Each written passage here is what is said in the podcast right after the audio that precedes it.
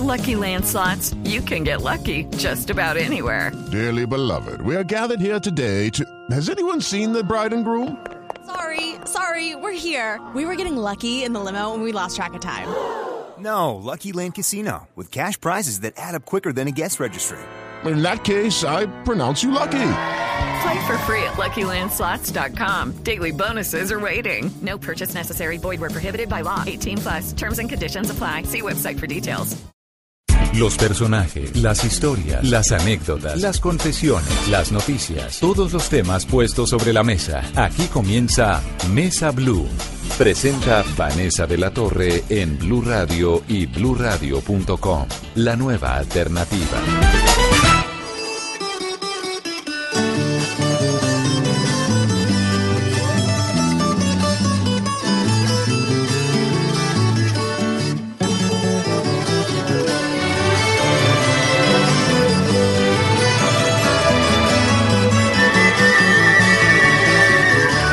Año entrante se cumplen 100 años de la coronación de la Virgen de Chiquinquirá como patrona y reina de Colombia. Es por eso que desde su santuario en Chiquinquirá se están llevando a cabo actividades, encuentros, una programación muy completa en diferentes lugares de Colombia para que el que no conoce a la Virgen de Chiquinquirá pues la conozca y para que entienda por qué es que es tan importante para la historia religiosa de nuestro país. Así que he invitado al programa de hoy al fray Anderson Aguirre y al fray Rafael Diago. Los dos son voceros directamente desde Chiquinquirá para todo el país y son expertos en esto, en la patrona de Chiquinquirá. Fray Anderson, bienvenido. Eh, hola, ¿cómo están a todos los oyentes de Blue Radio? Gracias por la bienvenida. ¿Usted cuántos años tiene? Yo tengo 33 años, Vanessa. Jovencito, ¿no? Joven, sí. Llevo 6 años de sacerdocio, 16 años en la vida religiosa, en la vida comunitaria con los dominicos en Colombia. Y Fray Rafael Diago, bienvenido, fraile. Muchas gracias por la invitación a todos los oyentes. Gracias por tenernos hoy aquí y por darnos este espacio. Usted lleva 10 años siendo fraile dominico, ¿no? Sí, señora, 10 años siendo fraile dominico. Ingresé a la comunidad después de que estuve en la universidad, estudié, me gradué y viví la vida afuera.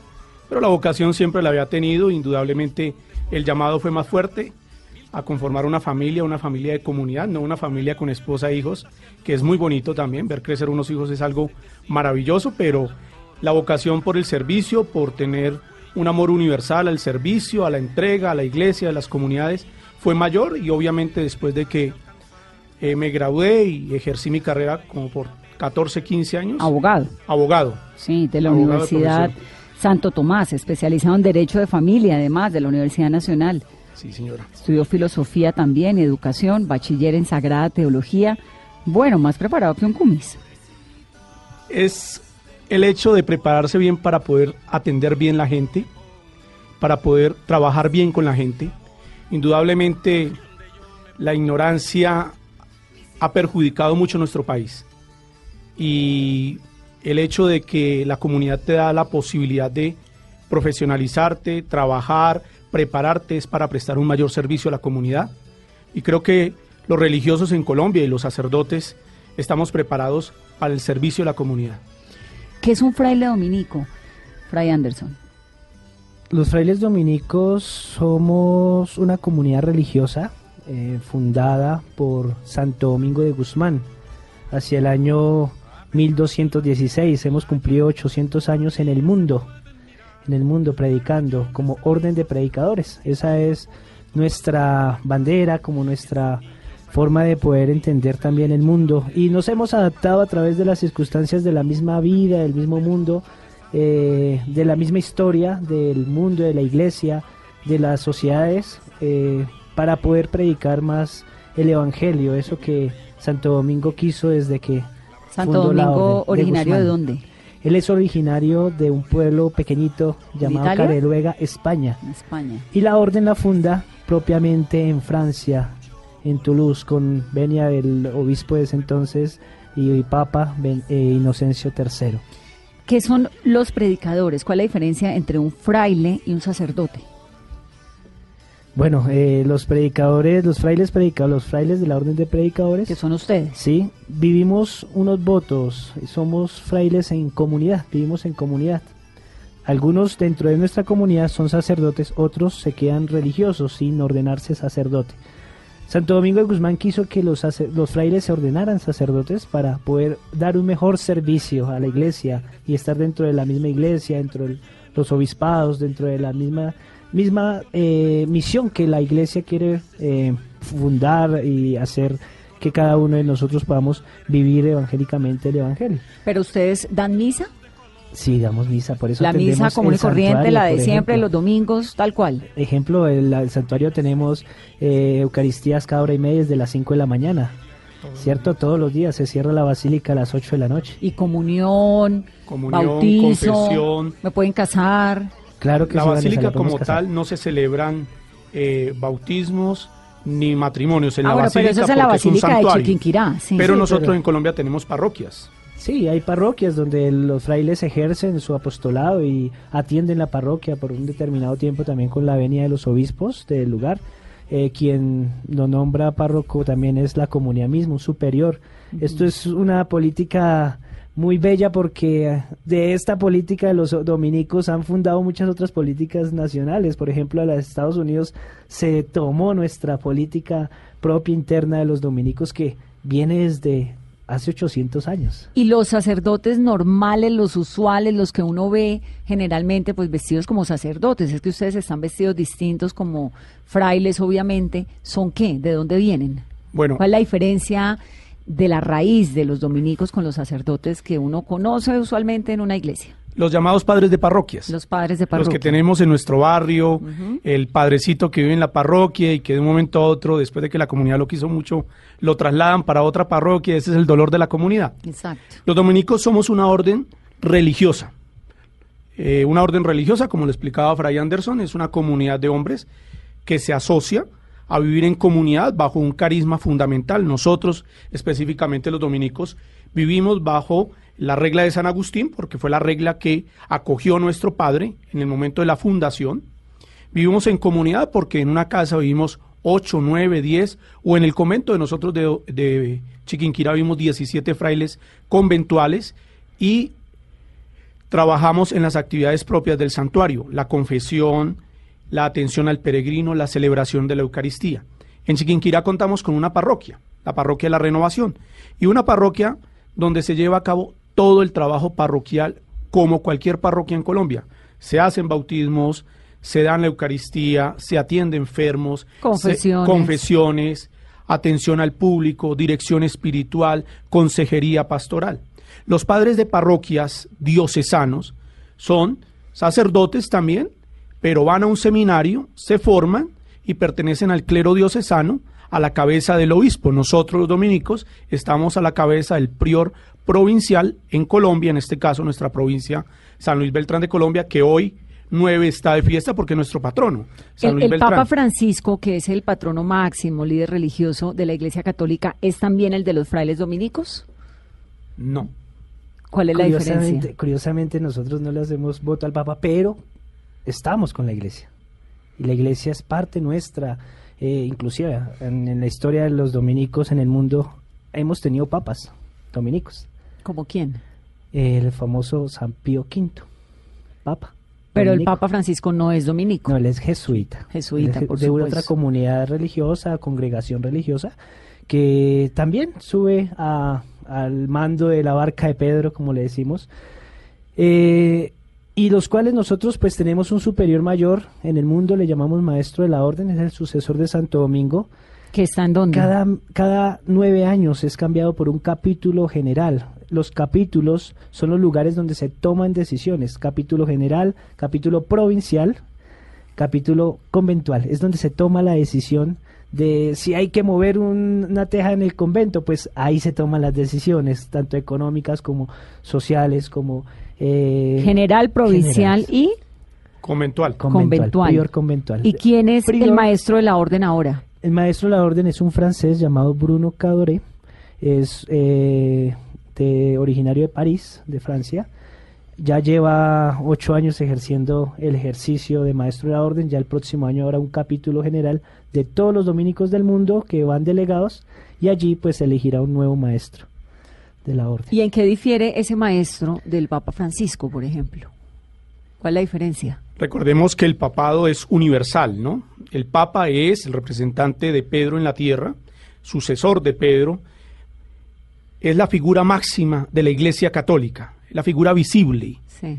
En un Estado social podríamos decir el Papa es el primer ministro o el embajador. Para nosotros es el sucesor de Pedro, aquel que pastorea este rebaño que se llama Iglesia. Los dominicos, los franciscanos, él que es jesuita, que pertenece a una comunidad religiosa, es jesuita, tiene también sus votos, también vive en comunidad, fue elegido posteriormente obispo, después pasó a ser arzobispo de Buenos Aires y posteriormente se le dio el grado de cardenal y tuvo la oportunidad para asistir al cónclave cuando toda la audiencia sabe, Benedicto declina al papado y se elige el nuevo papa. El Papa vive en Roma, nuestro superior general, el maestro general vive en Roma, como nos lo preguntabas ahorita. Pero el Papa Francisco es vitalicio, el de ustedes es nueve años. Nueve años. El de los agustinos también es por un periodo, el de los franciscanos, el de los carmelitas. Viene para un periodo, ¿no?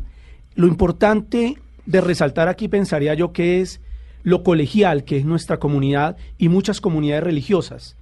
Se elige por votación y se ve dentro de los propios hermanos quién tiene las cualidades para ser líder de nuestra comunidad. Como el Papa. Como el Papa. Claro. Un hombre que por su trabajo, por su ejercicio pastoral, por su formación, es capaz de llevar las riendas de la barca de Pedro.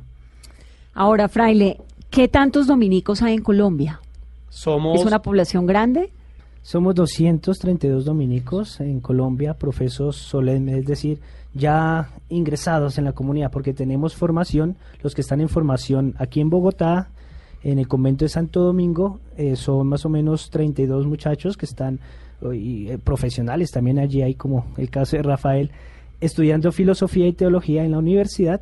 Tenemos 10 novicios que son los que están aprendiendo nuestro carisma, viven en Chiquinquirá. Los más jovencitos. Sí, y hay unos prenovicios que viven en Tunja, esas son nuestras etapas de formación. La primera es Tunja, Chiquinquirá y luego Bogotá. ¿Y en Cali, Barranquilla, Cartagena, Santa Marta hay dominicos? Hay dominicos también. Pero la población más grande es en dónde? Aquí en el altiplano. En el altiplano tenemos bastantes conventos. eh, convento es porque se puede sostener solo, hay un prior conventual. Prior significa el primero entre iguales, el prior. Sí, que está el general, el provincial y el conventual. Sí, y prior significa eso, el, el, el, el- de entre iguales, no es el que es el mandón, el superior, No, ¿cierto? sino que están todos ¿No? como en el mismo nivel, Que si le entiendo, de jerarquía. sí. Ciertamente, pues tiene un oficio y un oficio determinado por cierta cantidad de tiempo, cuatro años el prior provincial en Colombia, por ejemplo, Él vendría siendo el líder aquí en Colombia. en Colombia, el prior. Sí, el prior, el prior provincial. Pero que cada convento tiene su prior. cada convento tiene su prior conventual también. ¿Y en el convento solamente hay hombres? ¿Los dominicos son solo hombres? Los dominicos somos hombres en los conventos, todos eh, en- es una orden masculina y entonces allí vivimos eh, solo hombres. ¿Y por qué no hay mujeres en la orden? Las ¿Eso no es como mujeres machista? también están, hay, form- hay inclusive ¿Hay monjas, fundaciones hay frailes dominicas. femeninas, dominicas? Hermanas no, se les dice monjas. hermanas, hermanas, hermanas y monjas. En Colombia hay monasterios de vida contemplativa dominicas y hermanas de vida activa fundadas inclusive por dominicos propios aquí en Colombia. Ah, pero entonces sí hay presencia femenina, Claro como las sí. monjas. Pero no vivimos, en un no solo, no vivimos en un convento todos, Bueno, ¿cierto? no, Es pero eso. ninguno. La Roma tiene. solo uno con el tiene- marido. No, no. No lo haces tú en la casa, claro. Eso sí, en la casa y ya, pues en el No, vecindario. la rama tiene la rama femenina dentro de la orden y es algo muy paradójico, ¿no? Y que también es bueno que nuestros oyentes lo escuchen y lo sepan. Santo Domingo lo primero que funda son las monjas. En Roma. No funda a los frailes. Lo primero que funda es a las monjas en San Sixto, un convento en Roma, preciosísimo, pero reúne a las primeras mujeres que quiere reunir para que con su oración y con su trabajo dentro del monasterio, porque es un monasterio de claustro, de clausura, ellas entran, renuncian al mundo y entran al convento, que con su oración nos sostengan a nosotros, los frailes, a sus hermanos, para poder trabajar en la predicación del Evangelio. Posterior a eso, se fundan los frailes Y posterior a eso, hay fundación de monjas eh, de vida activa. Yo creo que muchos en Colombia conocen las hermanas de la presentación. Claro. Fueron educados por hermanas de la presentación. ¿Son dominicas? Son dominicas de la presentación, las dominicas de Betania, las dominicas de Nazaret. En Cali hay unas muy conocidas, las...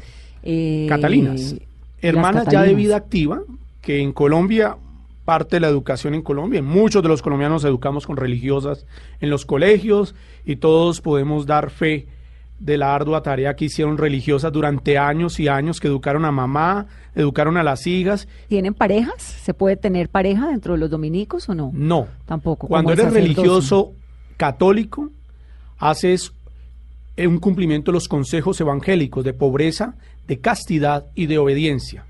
Nuestra religión católica, a diferencia de un anglicano, de un luterano, pues no nos podemos casar, llevamos el celibato y no es lo tortuoso que todo el mundo piensa el celibato, ni es para rasgarse las vestiduras, es no tener un amor particular, sino tener un amor universal, un amor a una comunidad, a una entrega, a un trabajo, a una comunidad en medio del Amazonas, como tantos frailes han dado su vida y no han tenido necesidad sino que trabajar por el reino, por el evangelio en medio de comunidades indígenas, en la Guajira o en nuestra Es presencia. una entrega al servicio. Ahora, Fray, ¿usted en algún momento no fue religioso en su vida o siempre ha sido religioso? Fray Eh, Anderson. Bueno, pues esto responde a una vocación, responde también a un contexto de vida. Yo conocí a los dominicos en la iglesia del Monte de Galilea al sur de Bogotá. Ellos iban allí a, a hacer su pastoral. Y yo de niño pues fui conociendo, allí eh, conocí la comunidad y me invitaron a un encuentro juvenil. Esto es una cosa muy también de la experiencia, de la misma vida y conocí la comunidad aquí en Bogotá, el convento de Santo Domingo, donde se están formando los dominicos, y conocí el carisma. Desde siempre. Y comencé, y comenzó el, el- ese, ese tema de la vocación de postular para entrar a la comunidad. Hay un momento donde se reúnen varios sacerdotes y le hacen un examen, es como un examen a- de ingreso a una universidad. ¿Eso es cuando tenía cuántos Chetus, años? Tenía 17 años. 17. Y allí, en este Chetus, pues le hacen una serie de preguntas a uno, exámenes actitudinales, psicológicos también. Y pues me dieron el ingreso, me dieron el aval al ingreso a la comunidad de los dominicos. O sea, ¿usted nunca tuvo novia? Sí, claro que sí. Antes de los Estaba 17. muchacho, claro. Creo que parte del colegio. Como lo tan, en un devo- co- tan devoto desde los 17. Est- Estudié en un colegio distrital de Bogotá y creo que uno también con los amigos, eh, pues lo queda un poco, ¿no? Claro. Y entonces, eh, ¿en qué momento dice yo lo que me voy a dedicar es a la religión, Y, al servicio? Y bueno, pues de una familia también católica, mi mamá y mi papá son católicos, entonces esto se infunde, ¿no? Esto se va infundiendo en el corazón de uno. Ya ingresado en la comunidad, en el prenoviciado, eh, conocí a mi maestro, hay un formador siempre que acompaña estos procesos, eh, designado también por la provincia. Y estando allí, pues eh, ya yo como que tuve esa dicha de poder conocer un poco más de Cristo, que es a la cual nosotros nos debemos esta vocación. Eh, el seguimiento de Cristo, el encuentro de Cristo, ser como Cristos. Y es ahí donde comienza ya este proceso a avanzar, ¿no? Y de entrega y de, y de servicio. Pero siempre, siempre uno no está latente a otras cosas en el mundo mismo, a decir vamos para adelante, ¿no? Y a animar a otros más. ¿Y Fray Rafael? ¿Usted estuvo fuera del sacerdocio de, de los dominicos cuánto tiempo? Bueno, yo comienzo a estudiar Derecho después de mi bachillerato en la Universidad Santo Tomás. Estudio lo normal que todo abogado estudia en Colombia, cinco años más mi año de judicatura. Me graduó, la Universidad Santo Tomás es regentada por nosotros, los frailes dominicos en Colombia. Tenemos presencia en todo el país por medio de la universidad a distancia y por medio de la universidad presencial como tal. Conozco a los frailes, porque no los conocía, los frailes dominicos. Eh, veo su labor y todo, pero obviamente tenía muy claro en ese tiempo, 16, 17 años que entré a hacer primer año de Derecho en la Santo Tomás, que lo que yo venía a hacer era abogado. Claro. Eso lo tenía muy claro, pero también tenía muy claro que quería ser sacerdote. Eso sí, también siempre lo ¿Y, tenía. ¿Y por qué? Yo pienso que la vocación es algo que Dios da en tu corazón el día en que naces. O sea, usted siempre, desde que se acuerda, quiso ser sacerdote. Y eso no me impidió tener novias en el bachillerato, ni salir con mis amigos a montar bicicleta, ni ir a pescar, ni mojarme el día que llovía y salir en la bicicleta a correr por todo lado, ni salir con mis papás, ni llevar una vida normal, ni bailar, ni ir a una verbena, nada de eso me impidió. Siempre lo tenía muy claro, pero también tenía muy claro, ¿no? Cuando tú des- decides decirle sí al Señor en esta opción de vida religiosa y sacerdotal y de servicio a la comunidad, tú vienes con una experiencia de vida y con una historia, ¿no? ¿Y en qué momento de su vida usted dice, eso es lo mío? Bueno, me graduó, ejerzo como abogado varios años. Yo entré a la vida religiosa años después. Ya viejo. Pues, ni tan viejo, porque todavía me falta mucho tiempo por, por recorrer. Otros más viejitos. Hay unos más viejitos, tengo compañeros de, de comunidad que son más mayores y han entrado con mucha más edad.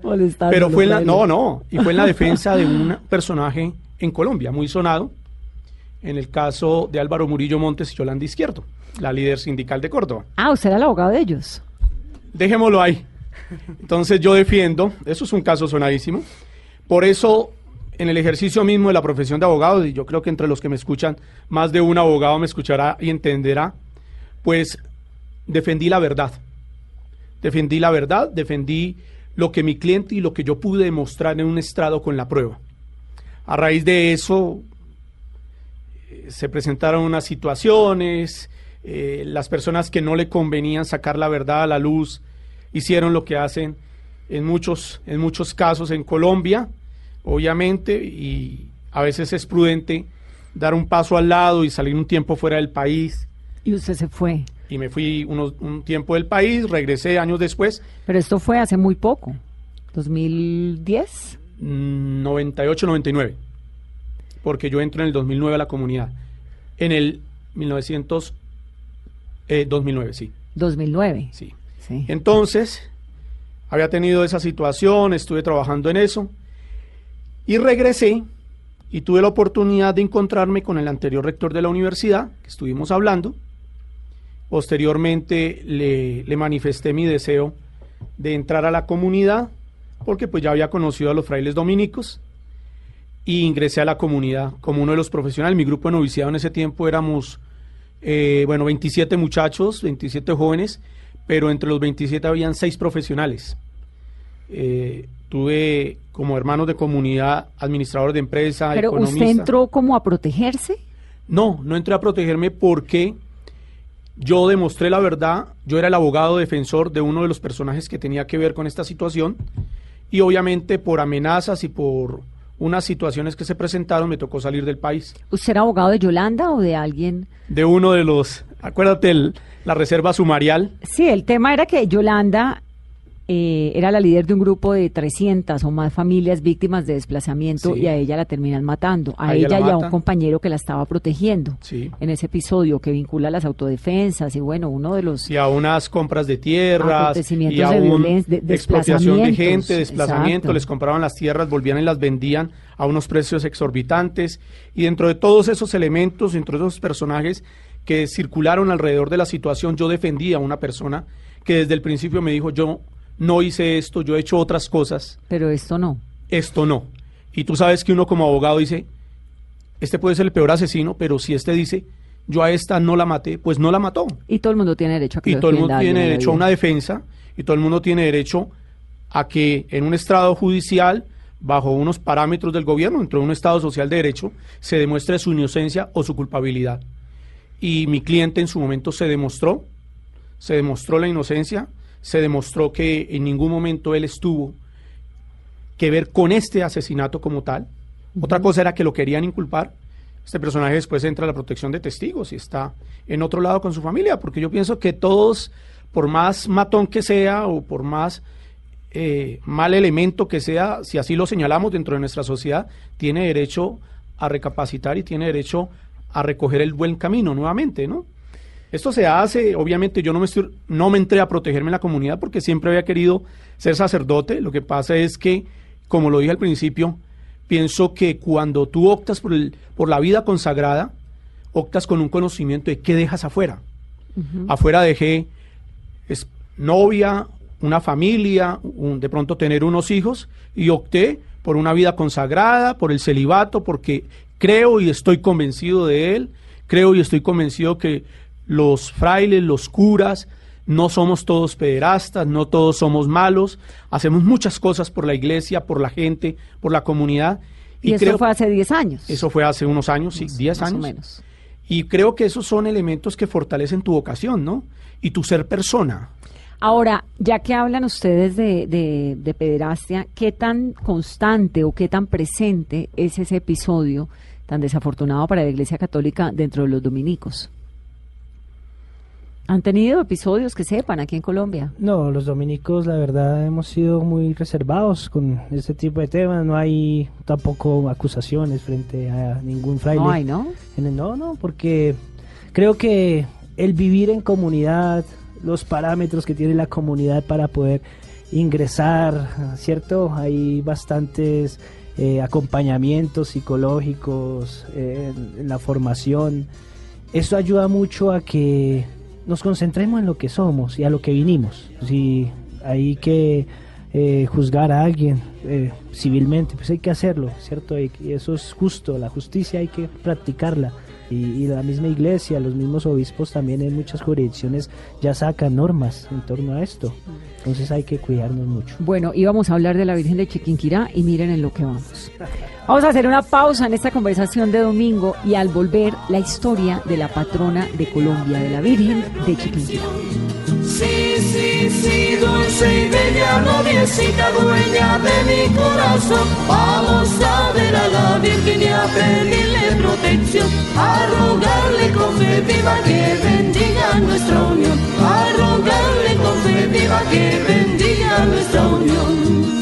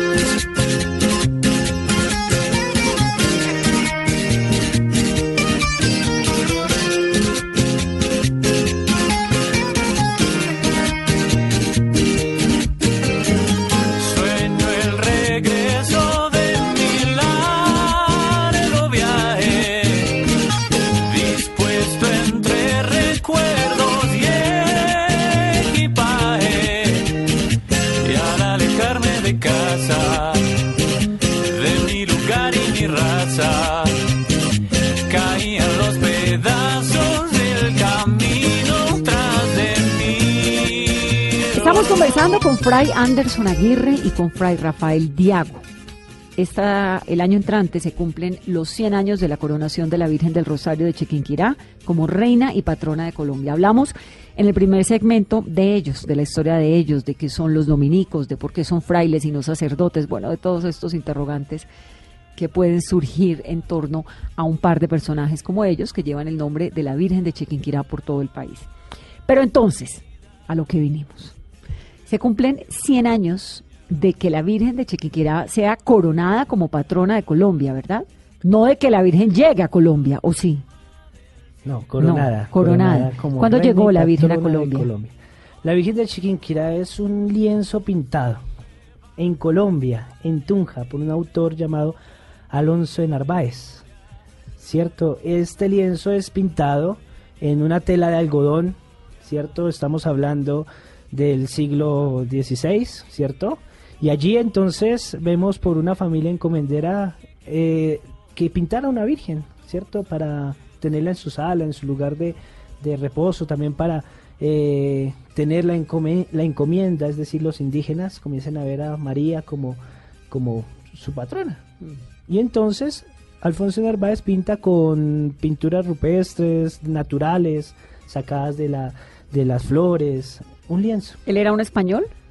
Alfonso de Narváez es un español, sí, que estaba... Un artista español. Sí, que estaba en Tunja, vivía en la ciudad, las ciudades que estaban naciendo en ese entonces, eh, donde pues se caracterizó también mucho por el, arte, ¿no? Usted llega a Tunja y encuentra mucho arte, mucha iglesia pintoresca. Arte religioso.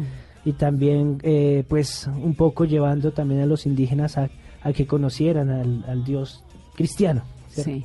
Entonces, le encargan al español Alonso de Narváez una imagen de la Virgen del Rosario. Del Rosario. ¿Y quién era la Virgen del Rosario? Entonces el autor, tomando a la Virgen de la Conquista, que es una- un bulto de Virgen que llegó, la primera Virgen que llegó, se dice que a Colombia, que está en este momento en el convento de Santo Domingo, hizo mucho tiempo antes de que se derrumbara el convento del centro de Bogotá, el convento de los dominicos. Ese es el de Santo Domingo. El convento de Santo Domingo, donde está el eh, actual edificio Murillo Toro de Comunicaciones. Allí existía el convento de los dominicos con, el, con la iglesia de Nuestra Señora del Rosario. ¿Los dominicos llegaron cuándo a Colombia? Los dominicos llegan a Colombia con las expediciones eh, españolas. Se dice que el que venía con un do- con, el- con Gonzalo Jiménez de Quesada hacia Bogotá era un dominico. Entonces, esta era una Virgen española que ya estaba acá en el, en el monasterio de los dominicos en el centro de Bogotá. ¿Había una imagen más pequeña o qué o cómo era? No, es un bulto, una imagen en bulto, muy bella también, muy... ¿Qué es un bulto? Es qué? Es decir, tallada en una sola madera. Se le llama esto. Policromada, tallada en una madera por un artista autor. Eh, De este sí no sé quién es el autor, de este, de este, de esta imagen, que hoy está reposando en el convento de Santo Domingo de Guzmán, aquí en Bogotá, en la carrera primera con 68. Allá está reposando la Virgen de la Conquista. Él pinta esta imagen, pero le pone unas características indígenas, colombianas, campesinas. Al ver que sobra lienzo, al ver que sobra tela, hace dos tras dos pinturas. San Antonio y San Andrés, que son los que acompañan a la Virgen. A la Virgen San Antonio de. Padua, San que Antonio tiene cargando al niño, que es el, el santo de conseguir un novio. Tengo a, tengo a San Antonio puesto de cabeza, si no me da un novio nadie lo, endere- lo endereza. Ah, por eso es que la Virgen de Chiquinquirá tiene a San Antonio a un lado, al niño y a San Andrés. Pinta tres, son tres lienzos y los unen. No, son un solo lienzo, pero le sobró tela, entonces pinta los otros dos personajes alrededor. ¿Quiénes eran ellos también? Eh, Antonio era un, un- el encomendero quien le mandó a pintar, entonces pinta San Antonio de Padua en honor de este Antonio. Y Andrés, Andrés de Araque, un dominico, que era el, el padre, el sacerdote que acompañaba esta, encome- esta encomienda indígena. Entonces pinta San Andrés en honor a estos dos nombres también, que son los que Antonio encomiendan Andrés. este, este lienzo. Acontece como muchas cosas en Colombia, lo que no sirve se desecha, se bota, se manda para el zarzo. Este lienzo ya dejó de servir de un momento a otro y entonces se manda al zarzo, se manda, al- se manda a un lugar donde se comienza a deteriorar, comienza a romperse. Lo guardan. Sí. Sí.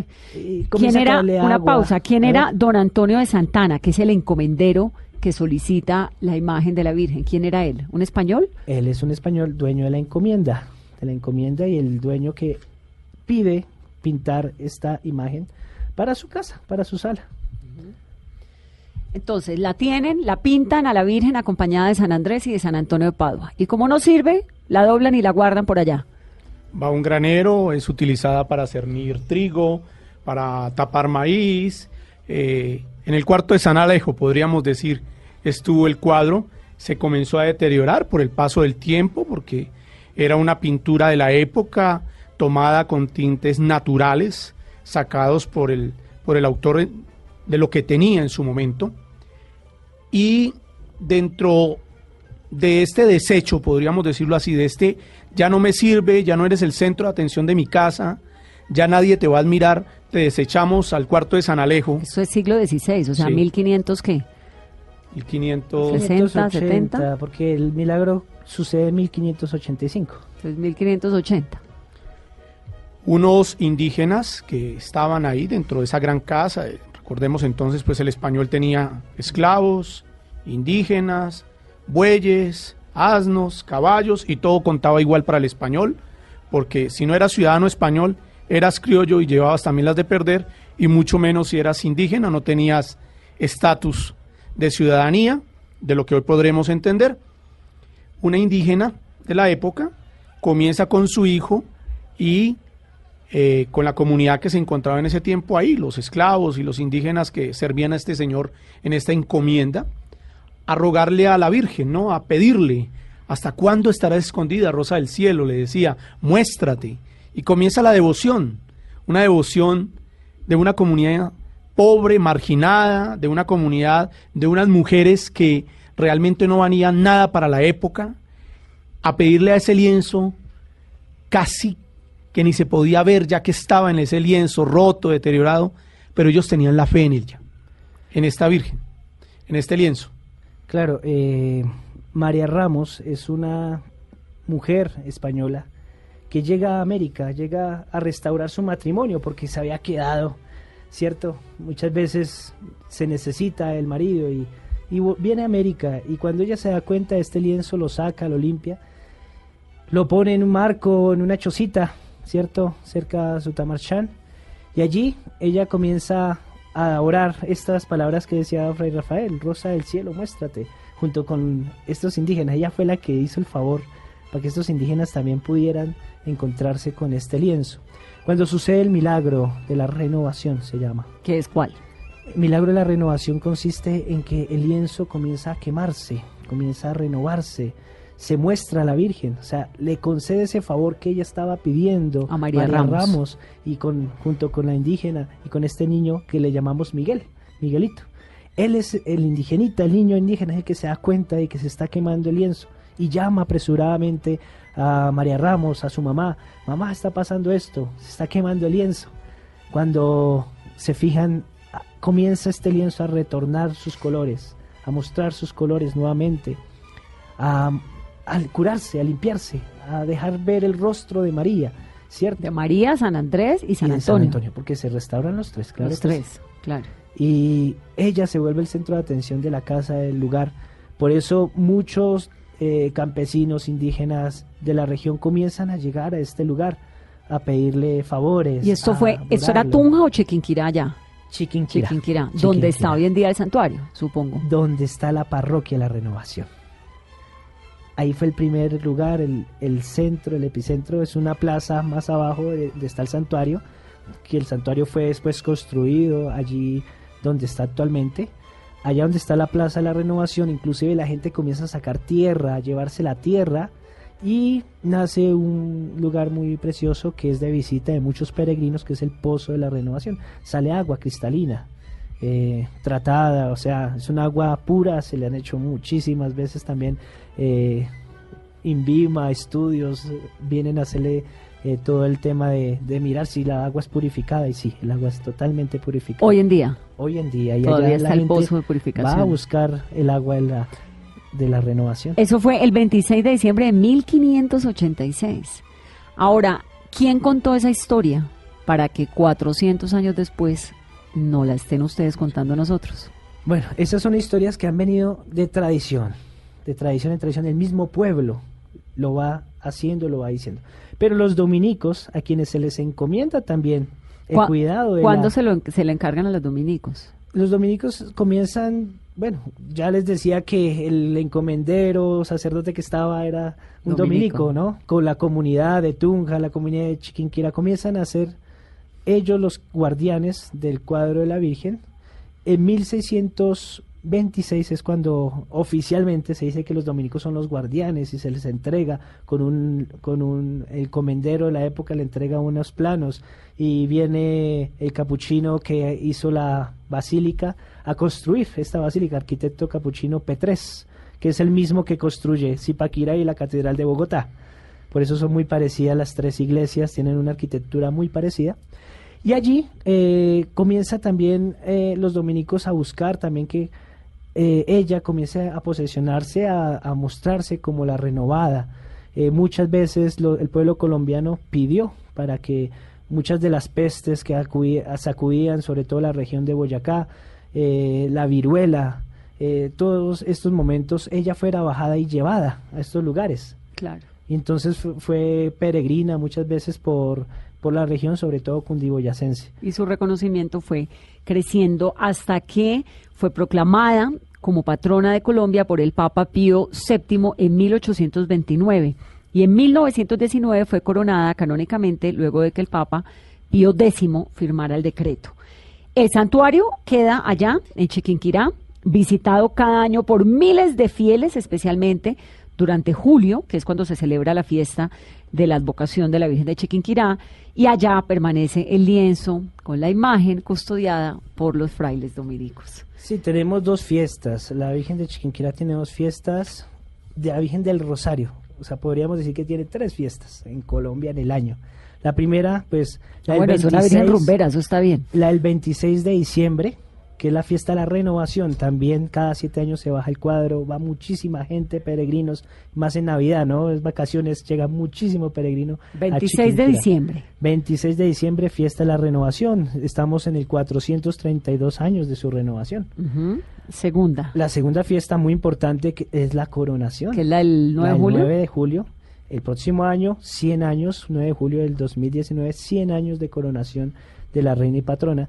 Y la Y tercera. la tercera fiesta, que es la que hemos tenido este fin de semana, un poco opacada también por nuestras autoridades allí en Chiquinquirá, eh, la de la Virgen del Rosario, que es el 7 de octubre. Va mucho peregrino a visitar la Virgen del Rosario, porque es la Virgen del Rosario de Chiquinquirá. Entonces, por el del rosario, porque viene de la imagen española que llegó en madera. Usted le dice bulto, ¿no? El bulto de madera, que en realidad es como una escultura de Una madera escultura que traen al centro de. Bogotá, que están las 64 con primera.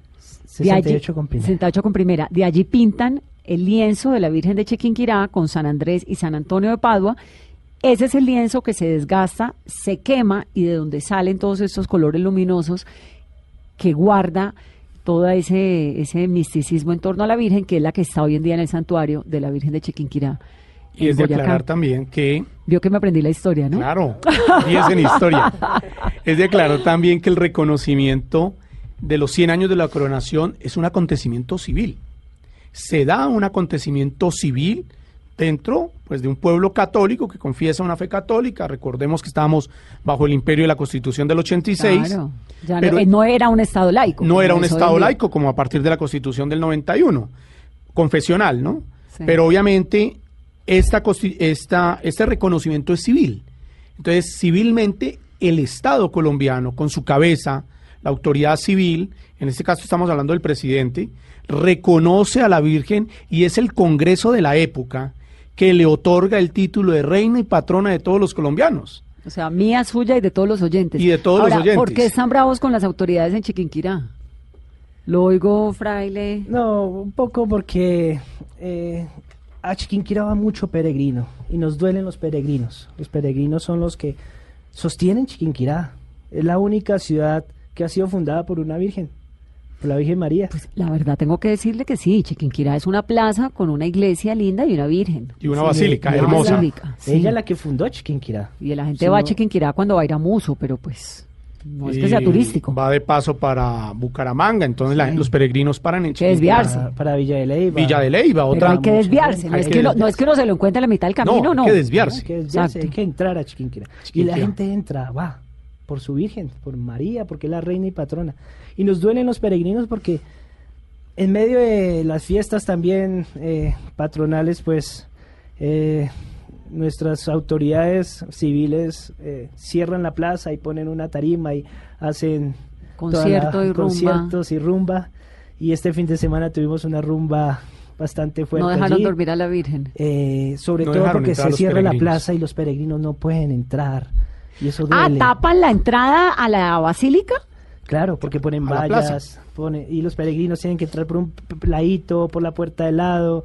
Mucho peregrino va a dejar su platica, va a dejar también Prenderle la vela. Sí, a prenderle la vela y al comercio, todo lo que está alrededor también, el comercio que pertenece también a los peregrinos. hacerle y un es- llamado al alcalde de Chiquinquirá para que tenga un poquito más de respeto por la figura de la Virgen y sobre todo por el peregrinaje, Y ¿no? por el bienestar del municipio. Yo se lo decía una vez. al Mira, es impresionante, por ejemplo, cómo la Virgen de la Basílica en- de Guadalupe, en Ciudad de México, bueno, eso tiene, mejor dicho, todo un, una infraestructura montada en torno a la Virgen y los peregrinos son absolutamente respetados. En medio de un barrio populoso y que se mueve un montón, hay un camino por el que usted entra, visita, sale, ¿no? Nosotros en Chiquinquirá hemos, hemos dado todo, todo un andamiaje para que el peregrino sea bien atendido. Claro. Tenemos una sala de la reconciliación construida dentro de la basílica para que quien va a Chiquinquirá y quiere reconciliarse, o sea, confesarse y asistir a la Eucaristía, tiene una sala con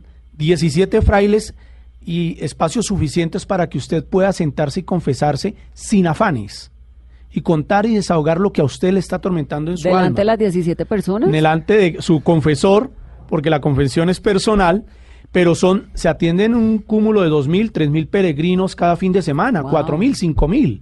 En Chiquinquirá, muchos de los establecimientos de Chiquinquirá viven de lo que hacen el fin de semana. Y la venta de las y la imágenes. venta de comida, Y la comida. de imagen, de agua, de, De gaseosa, velas, de velas, de frutas, de todo lo que usted quiera como peregrino, de alquiler de infinidad de cosas. Bueno, ¿dónde encontramos la programación desde ahora para 9 de julio del año entrante, que es cuando se conmemora el centenario? Sí, estamos en modo centenario, por eso hemos creado ese hashtag también. Hashtag ¿Numeral modo centenario? sí. Es un modo centenario donde también van viendo imágenes, eh, fotos de todo lo que va aconteciendo durante este año de centenario. Podemos entrar a la página web de la Basílica www.virgendechiquinquirá.com. Esa es la página oficial de nuestra eh, reina y patrona de Colombia. También nos pueden encontrar por las redes sociales. Tenemos el, el de Facebook, ¿cierto? Basílica de Chiquinquirá, por Instagram, por Twitter. Allí también estamos y son una de las grandes eh, eh, Como, ha, páginas como ha cambiado el mundo, es que me da tanta risa porque es muy paradójico, ¿no? Ahora la Virgen de Chiquinquirá tiene fanpage, y tiene hashtag. Es el servicio de los medios de la comunicación para la evangelización. El Vaticano II lo decía. Pues si el Papa Francisco tiene Twitter. Es que es el medio para poderle llegar a la gente. ¿Por qué no hablarle a Dios, al corazón de de, la gente, a, a- a través de Twitter, darlo a conocer a los que quieren conocerlo? Sí. Un joven hoy te ve el Twitter y te ve el Instagram y te ve el Facebook más de lo que se puede sentar a leer un periódico. Es verdad, y lo importante es que tengan acceso desde todas las formas posibles. Fray Anderson Aguirre, Fray Rafael Diago, muchas gracias por venir, por contarnos esta historia. Me parece importante que los colombianos la sepamos, por cultura, por devoción, por lo que sea la patrona de nuestra tierra. Gracias. Gracias Vanessa, a todos los oyentes de Blue Radio. Una bendición y muchas Y gracias. nos vemos entonces el año entrante. Cordialmente invitados a todos los oyentes de Blue, a ti, a toda a todo tu equipo de trabajo. Chiquinquirá está de fiesta, los colombianos estamos de fiesta, 100 años no se cumplen todos los días y en el camino de la renovación acompaña a Colombia María. Colombia, María. Sí, señor. Que tengan ustedes un muy feliz resto de domingo. Esto es Mesa Blue. Soy Vanessa de la Torre.